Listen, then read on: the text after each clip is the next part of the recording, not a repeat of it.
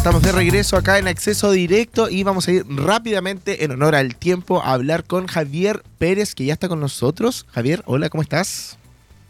Hola, ¿qué tal? Mucho gusto, feliz de estar conversando con ustedes. Buenísimo, oye, nosotros también felices de tenerte acá.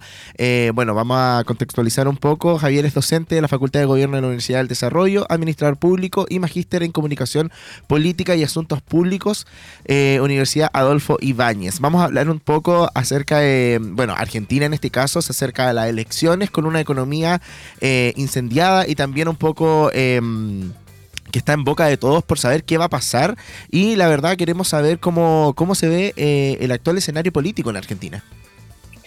Bueno, lo primero que hay que decir es que, es que nosotros con Argentina eh, tenemos una relación tremendamente estrecha y, hay mucho intercambio eh, comercial, es un país vecino, limítrofe, donde compartimos casi 3.000 kilómetros de frontera. Por lo tanto, lo que ocurre en Argentina para nosotros es muy fundamental. Dicho esto, efectivamente creo que a ver, creo que hay una certeza, y la certeza es que Javier Milei va a estar en segunda vuelta. Creo que eso es, una, un, hecho. Una, un hecho de la causa. Creo que él ya incluso hace algunas semanas, eh, cuando se le dio los debates y en algunas cosas, empezó a, plantearse mucho más desde un candidato que ya está en segunda vuelta que un candidato que está en primera vuelta. Claro. Morigeró el tono, bajó ciertos elementos. Y lo importante de la elección argentina eh, que se va a definir en el balotaje eh, cuatro semanas después de, esta elección, que es el día domingo, es ver primero quién va a pasar a segunda vuelta con Milei. Eh, todos los números más o menos han dado que lo más probable es que sea Sergio Massa, actual ministro de Economía, representante del oficialismo, pero la verdad es que la diferencia con Patricia Bullrich, que es la candidata del grupo de Macri, para que la gente lo pueda entender en el fondo un poquito más, más fácil, la diferencia en general está en los márgenes de error de la encuesta. Estamos en diferencias de 3, 4 puntos, a ¿ah? 5 puntos. Por lo tanto, es una diferencia bastante estrecha como para que uno pudiera dar por sentado que Sergio Massa va a estar en segunda. O sea, podrían haber sorpresas en este caso. Podría haber una sorpresa, aunque consistentemente se ha mostrado que Massa es quien debiera estar. Claro. Vamos a ver, básicamente, si es, que, si es que efectivamente es así o no. Y el tercer elemento que es bien importante es cómo se va cómo se va a comportar el Congreso y cómo en el fondo vamos a tener eh, esta, esta situación de, de, las fuerzas políticas al interior del Congreso argentino. Recordemos lo que se renueva, recordemos que se renueva la mitad del Congreso de esta elección y por lo tanto esto es bien importante porque Javier Milei puede obtener un buen resultado eh, él como candidato presidencial, pero no así tanto su movimiento. Ellos, la verdad es que en las elecciones que hubo hace, algunas, hace algunos meses atrás, de gobernadores, le fue muy bien, por ejemplo, al macrismo, no le fue bien a Milei, y por lo tanto ahí hay un elemento que tiene que central. Hay que ver en manos de quién va a quedar la gobernación de la provincia de Buenos Aires, que es una, un, elemento muy importante, si la va a mantener el oficialismo con, con Axel Kisilov o si va a cambiar de mano hacia eh, el ex macrismo o hacia el movimiento de Javier Milei. Por lo tanto, eh, lo importante de esto es ver con quién va a pasar Milei, con qué diferencia de votos va a tener en relación al segundo y cómo se va a comportar eh, el sistema político y cómo van a estar las fuerzas al interior del Congreso. Claro, Javier, eh, nos gustaría saber cómo, eh, partiendo un poco de cómo es la relación actual que tiene Chile con Argentina y, en, bueno, qué impacto puede tener que gane uno u otro en, en, general como para América Latina.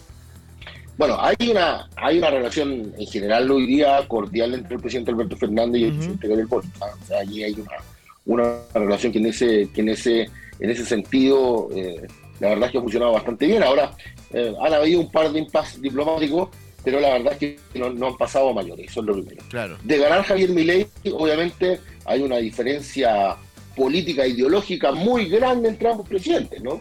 Eh, entre lo que significa Milei desde el pensamiento político y, eh, por supuesto, el presidente Gabriel Boric. Ahora, Milei ha estado muy en, la, en las últimas entrevistas, ha planteado mucho la necesidad de hacer crecer el comercio en Argentina o de Argentina con el mundo, y para eso mi ley necesita el Pacífico. Y, eso, y eso lo sabe, y el Pacífico es Chile. ¿ah? Eh, eh, para él, en el fondo, eh, todo lo que tenga que ver con intercambio, con, especialmente con, con, toda la parte de bloque de Asia o el Asia-Pacífico, es muy importante, muy relevante Chile, y por lo tanto hay que poner en stand-by cómo mi ley va a llevar esta relación, porque eh, uno de los elementos importantes para él es fortalecer el rol exportador. Exacto. Hay que ver también, bueno, si, si Argentina va a hacer este cambio con, con la llegada de Novoa en Ecuador, el mapa se, se, siguió pintando en América Latina un poquito más de rojo que de azul. Eh, en general tenemos presidentes más de izquierda o centro izquierda, Brasil, Colombia, ahora con Ecuador, aunque, aunque el presidente ecuatoriano es como un híbrido bien interesante, se declara de centro izquierda, pero es muy partidario del libre mercado, claro. en varias cosas cercano a Bukele, bueno, etcétera. Bolivia, que ha mantenido históricamente eh, un, un, gobierno de izquierda o de centro izquierda, después Uruguay y Paraguay, que se mantienen en, en la, en la centro derecha como un elemento importante y hay que ver qué va a pasar con Argentina, porque efectivamente Argentina es un país que en general marca la pauta, eh, son casi como los primeros de los procesos de cambio, ¿no? Claro. Entonces hay que ver cómo esto va a afectar a la política latinoamericana, pero especialmente, como te decía, la relación de Milei, si es que llega a ser elegido presidente, cómo va a ser con el presidente Boric, porque para Milei es muy importante el Pacífico y la salida del Pacífico que tiene por Chile. Oye, lo que nos preguntan mucho y también eh, se genera como cuestionamiento en redes sociales es el tema del dólar. Eh, ¿Existiría realmente un cambio, independiente del candidato que salga, pero bueno, en este caso hablando de Javier, eh, ¿existiría un cambio en, este sentido? Eh, ¿qué, qué, cómo, se, ¿Cómo se vería el escenario para Argentina y también para los países vecinos en este caso? A ver, Argentina ya tuvo un proceso de dolarización uh -huh. eh, casi reciente, ¿no? Fue el gobierno de Carlos Menem. Sí. ¿ah? Eh, y Menem, eh, muy en el estilo argentino, ¿no? Él mencionaba una, una frase que era como muy representativa. Eh, en Argentina comemos pizza con champán. ¿no? Exacto. Eh, que fue muy representativo. Y por lo tanto, ese fue un proceso que en Argentina ya influyó y ya estuvo presente. Siempre la verdad es que Argentina, por la inestabilidad de su moneda, uh -huh. ha visto la dolarización como un elemento importante. Ahora, eh, en el caso de la propuesta de Milei, yo creo que él quiere avanzar en la dolarización. La verdad es que la situación económica de Argentina, especialmente por el tema de la deuda que tiene eh, en este momento, eh, no va a ser un proceso instantáneo ni tan rápido. Eh, pero tiendo a pensar que efectivamente esa es una decisión que Milei tiene bastante tomada.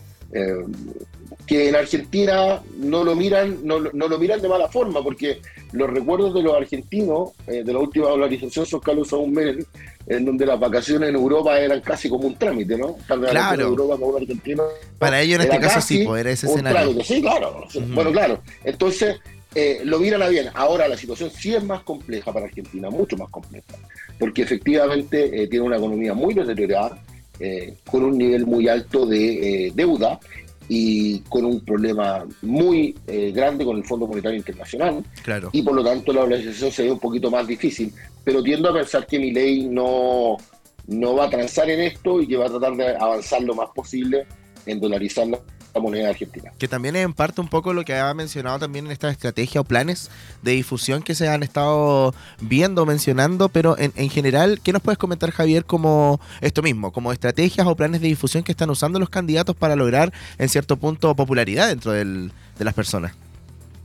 Sí, a ver, yo creo que los tres candidatos están apelando a algo distinto, ¿no? Eh, uh -huh. Milei es el outsider, ¿no? es este candidato que rompe el tablero y que no pertenece a la política tradicional. Claro. La política argentina te diría que hasta, hasta antes de mi ley se dividió básicamente en el, los peronistas y los antiperonistas. ¿no? Uh -huh. Y en el peronismo cabían todos. Pues en el peronismo tú tenías gente muy eh, cercana a la centro derecha o a la derecha, como Carlos Saúl Menem, por ejemplo, que fue presidente, y tenías gente muy cercana a la izquierda, eh, más radical o a la centro izquierda como eh, Néstor Kirchner o Cristina Fernández. De claro. hecho, el peronismo cabía todo un abanico político ideológico.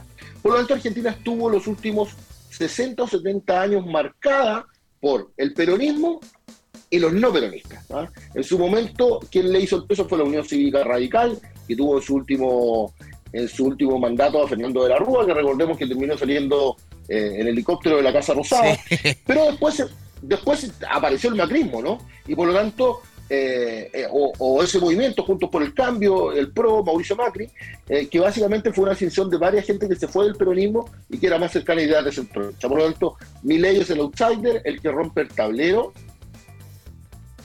Massa ha planteado muy fuertemente el tema de la continuidad peronista y el alma argentina, básicamente la industrialización del país, etcétera, etcétera, todo el discurso que le conocemos al peronismo, uh -huh. para mantener una base electoral importante Y Patricia Bullrich probablemente le ha costado más, porque, porque está entre medio de estos dos candidatos.